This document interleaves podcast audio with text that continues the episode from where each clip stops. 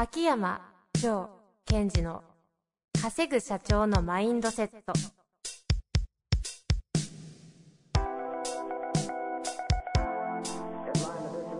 なぜ一流の経営者たちはぶつかる壁を次々と越えられるのか。そこに隠されたマインドの正体。ポッドキャスト「稼ぐ社長のマインドセット」は上場企業から中小企業まで。エグゼクティブコーチングトレーナーとして人材開発を行ってきた秋山城賢治が経営や人生で役立つマインドの本質について分かりやすく解説しますこんにちは、遠藤和樹です。秋山城賢治の稼ぐ社長のマインドセット。秋山先生、本日もよろしくお願いいたします。はい。よろしくお願いします。さあ、早速今日も質問来ておりますので、はい。行きたいと思いますが、よろしいですか？はい。お願いします。えー、ではですね、行きたいと思います。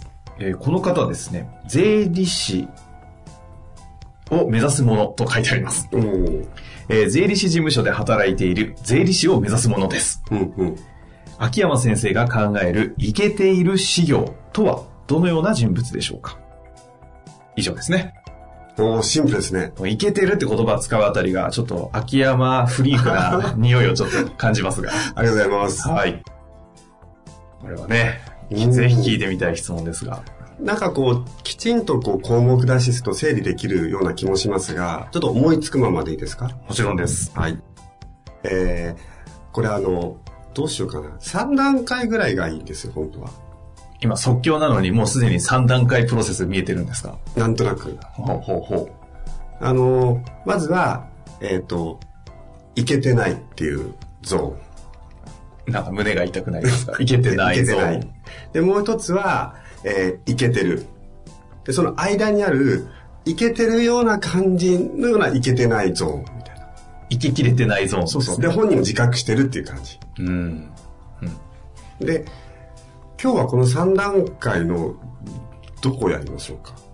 まあ、イケてる人物を聞きたいということなのであ、ーイケてると、こう、イケきれないの境目あたりはちょっとね、気になるところですが。ということは、まあ、あの、いろんな事業の方、業を持ってますので、その業についての専門的な知識があるとか、ある程度の経験があるとか、まあ、プロとしてはまあまあできてるっていうことを前提にいきましょうか。そうですね。でそうじゃない方はまずそこまで来ましょうよってことですからね。はい、では、その、いけてる人は、えー、いけてる事業は、一つ目、稼げてる。ほうほうほう。そういう感じでいくんですね、今日は。稼げてる。はい。はい。それも結構稼げてる。ほえー、いけてる感じでいけてない方は、そこそこ稼げてる。うこ、ここ、あの、どうなんですか？金額で言えるのか。いや、業界によって違うんですけどね。まあそうですよあんまこう言っちゃうと、ほら、その業界の差があるので、あ、俺いけてないのかとか。なっちゃうので。はいはい。ただ本人分かってると思いますよ。うん。あの、ちょっと、まあ、周囲から見たらそこそこできてそうなんだけど、俺の中では、なんか抜けて切れてないんだよな、みたいな。まあ、ある程度業界水準も踏まえた上で、うん、うん。稼げてる。はい。そこそこ稼げてる。稼げてると、えっと、いけてそうでいけてない人はそこそこ稼いで、稼げてる。けどなんかこう、まだ劣等感感じててう、ん。いけてる人はもう稼げてる。ああ、その感じですね。あの、稼げてますかと、はい、稼げてます。と、こう、す、すらっと言える。ああ、ちなみに秋山先生は稼げてますか？稼げてます。という感じですね。はい。二つ目。はい。これとっても大切。ほう。クライアントを稼がせてる。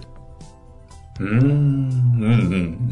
だってその稼ぎってどっから来るかというと、その事業は何かっていうと、その経営者支援をしていくわけですから、経営者支援とは経営者のビジネスが加速すること。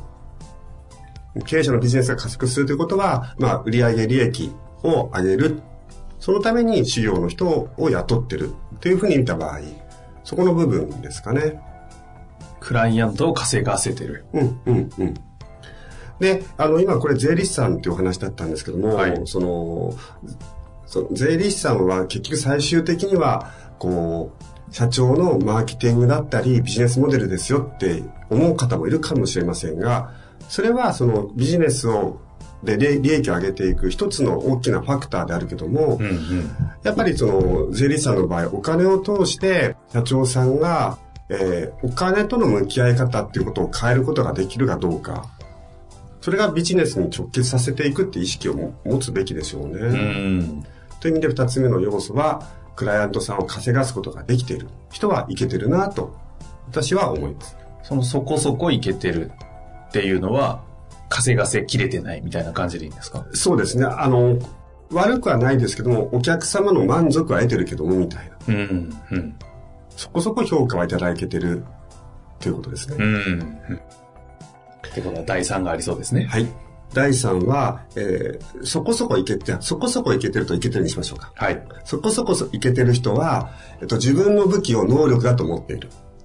おおこのあたりなんかこう、上先生ワールドっぽくなってきましたね。か。自分のの能力が武器だと思ってああ、何を武器と思うかって話ですかそうそうはい。ですから、その、税理士さんとか、それから、まあ、コンサルタントの方も含めたときに、自分の、えっ、と、知識、経験、ノウハウが最大の武器だと思っている。ああ、なるほど。うんうん。いけてる人は自分の最大の武器は自分だっていうのは分かっている。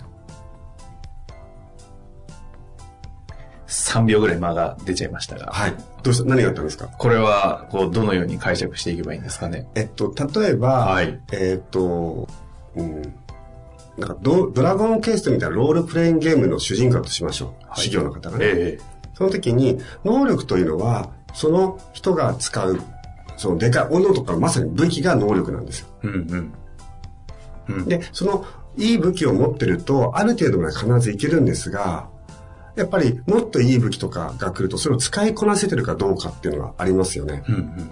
という意味で、いけてる人っていうのは、大きい武器を持ってる確かに、つまり知識、経験、能力も高いけど、それを上回るぐらいの、そのドラゴンクエストで言うと、その、扱ってる人間自体がパワーがあるうんうん。と、いけてるってことですね。で、これって、あのーそその資料の方に会った時に、自分がどこにフォーカスしてるか、あ相手がどこにフォーカスしてるかっていうのは見えてくるんですね。つまり、えっ、と、能力とか知識、経験が、知識が武器だと思ってる人は、ノウハウがね、常にそのノウハウを高めよう高めようという時間を増やしていくんですよ。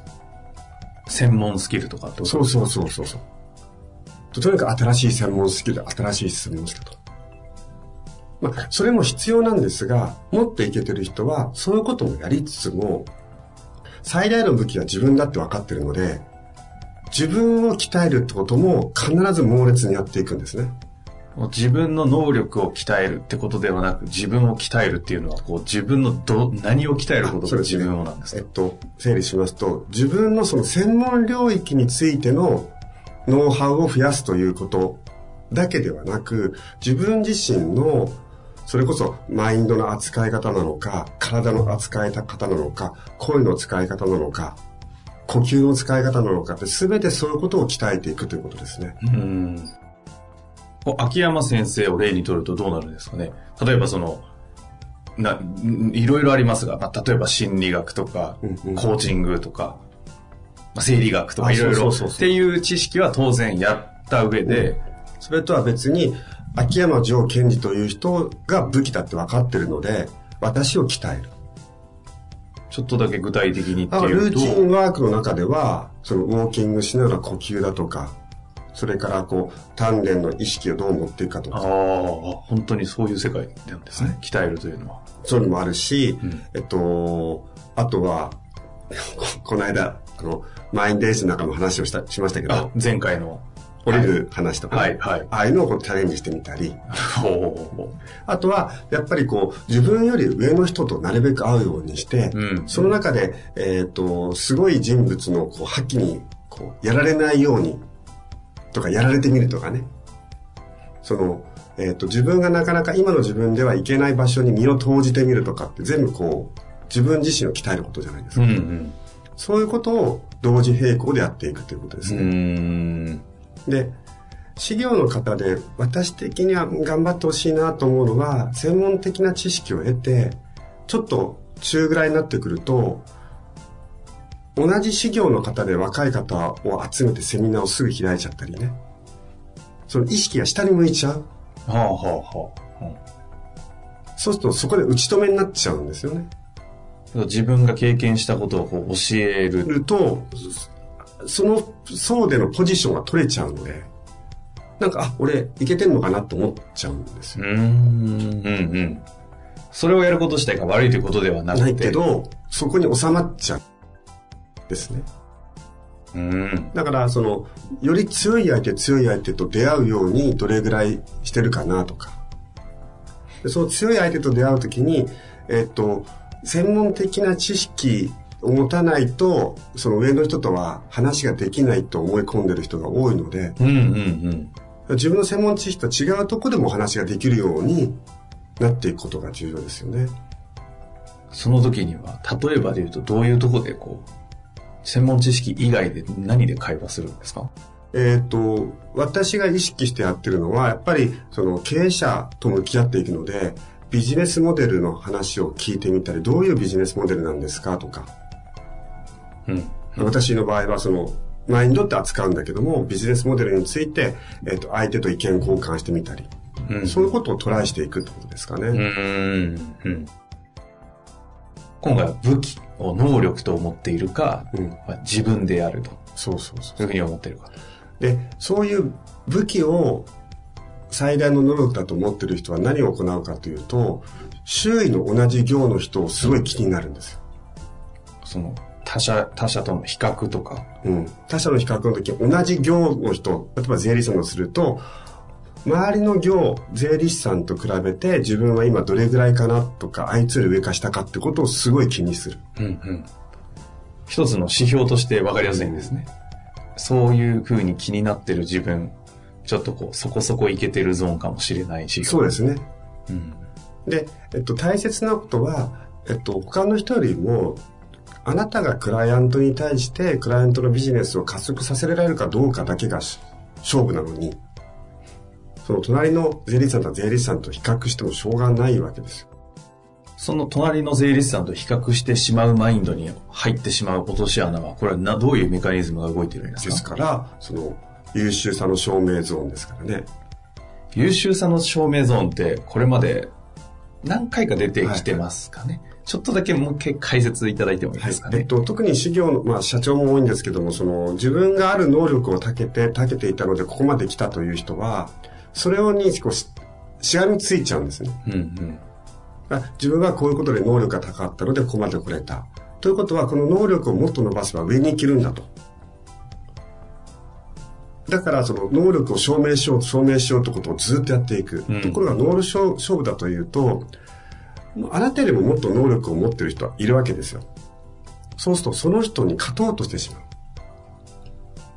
じゃなくて、その人をどうやったら自分のリソースにできるかって発想を持てなくなっちゃうんですね。うんうんうん。で、ちょっとこれ難しく言っちゃうと、なぜそういうことになるかというと、能力の証明をしたい人というのは、深い部分では自分が能力がないと思ってる人なんですよ。なんとなくわかります？なかなかそれを自分自身に認めるのは辛そうですけど。辛そうですけど、そうです。だって、自分が能力があるかどうかが不安だから証明していくんですよ。証明して認められたら、あ、よかったよかった認められたって。うん。でうんただ、こういうのが猛烈に必要な時期とか必要なゾーンの方はいらっしゃる。それを終えた人は、もう能力の証明なんかし、優秀さの証明なんかしてる場合じゃないのに、またそこにしがみついてると、そこそこいけてるゾーンからいけてるゾーンに脱せないんですね。今回はそのそこそこといけてるゾーンの差でしたけど、能力とかを必死で高めるみたいな時期は、それこそいけてないゾーンの時にはそれをやるみたいな感じガンですか？ガンやった方がいいですよね。そのそれこそその時に人間性とはとか、あり方とはとかでやんなくていいので、マインドはとかも触れなくていいわけです 触れなくていいので、もうガンガン知識、能力、スキル、専門知識をつけろと。で、その時に、実はなぜかというと、知識、能力、専門的なものを身につけるというプロセスの中でマインドが鍛えられていくわけですよ。うん、うん、うん。先にマインド鍛えようとかね。あの、あの私若い方にマインドなんか鍛えるなと。そういう知識、経験っていうのをガンガン積んでいくというやり方をした方が、マインドが鍛えられるわけです。うん。うん。うんその時期は。うん。それをやって、やっぱりプロとして、まあまあ、あの、お金が取れるようになってきたら、今度は、その武器、専門性にとらわれることなく、自分自身をもっとガンガンガンガンこう磨いていく。うんうんうん。フェーズに入ってるのに、いや、僕は税理士としてこんな経験があります、こういう知識ありますっていうことだけだと、なんか薄く見えてしまう。うん。あの、誤解されないように言いますと、その専門性はと重要です。重要だけだけど、あるゾーン以上は、その専門性だけでは勝てなくなってくる。ということは、こう、知っといていただけるといいですか、ね。はあ。非常にね、この、この方にとっては、まだ税理士事務所で税理士を目指しているという段階というふうに書かれていたので、まさにこう分かりやすいこうステージが見えたと思いますのでね。そうですね。まずはそうすると、税理士資格を取って、まず合格して専門知識をつけて、ガツガツと。ガツガツとやる中で、実は無意識だなとのマインドが磨かれると。それが終わったら、えー今度は自分自身っていうのをガシガシと磨いて。鍛えていくと。最後は、あの、その行を超えていくってことです。税理士のウェットスーツを脱ぐ。つまり、税理士っていう枠を超えた行になってった人は、私から見ても素晴らしいなと思いますね。日本一のね、税理士、税務の鳥飼先生が、以前、あの、弁護士の名刺なんてもういらないっておっしゃったのが、まさにその次元のご発言なんですかね。そうです。あとはね、こう、税理士の方ではいるじゃないですか、一人。あの、ちょっと髪の毛がチリチリしてる方ですかね。ね。あの、大久保さんとかね。ええまあ、その税理士という肩書きはあるんだけども、税理士という業務を超えていく。で、まあ、そういった意味では、私も、まあ、コーチっていうのは治ったりしますが、自分の中ではコーチだと思ってませんしね。まさに秋山城賢治な感じです。いやいや、っていうか、あの、張さん、秋山先生、コーチングのコーチってアドバイスってしないんですよね？とか、自分の意見って言わないんですよね？って聞かれるので、あ、私言いますよ、みたいな。枠が飛び出てるわけですね。そうですね。まあ、それも、そのプロセスの中でそこにたどり着くってことが重要で、最初から狙うことはないと思います。うん。まあ、というわけでやってまいりましたので、ぜひね、イケてる税理士になっていただいて、ああ、楽しみですね。秋山先生のね、プログラム等を受けていただいたりしたらね、また面白いですよね。はい。というわけで、本日もありがとうございました。はい、ありがとうございました。本日の番組はいかがでしたか？番組では秋山城賢治への質問を受け付けております。ウェブ検索で秋山城と入力し、検索結果に出てくるオフィシャルウェブサイトにアクセス。その中のポッドキャストのバナーから質問フォームにご入力ください。また、オフィシャルウェブサイトでは無料メルマガも配信中です。ぜひ遊びに来てくださいね。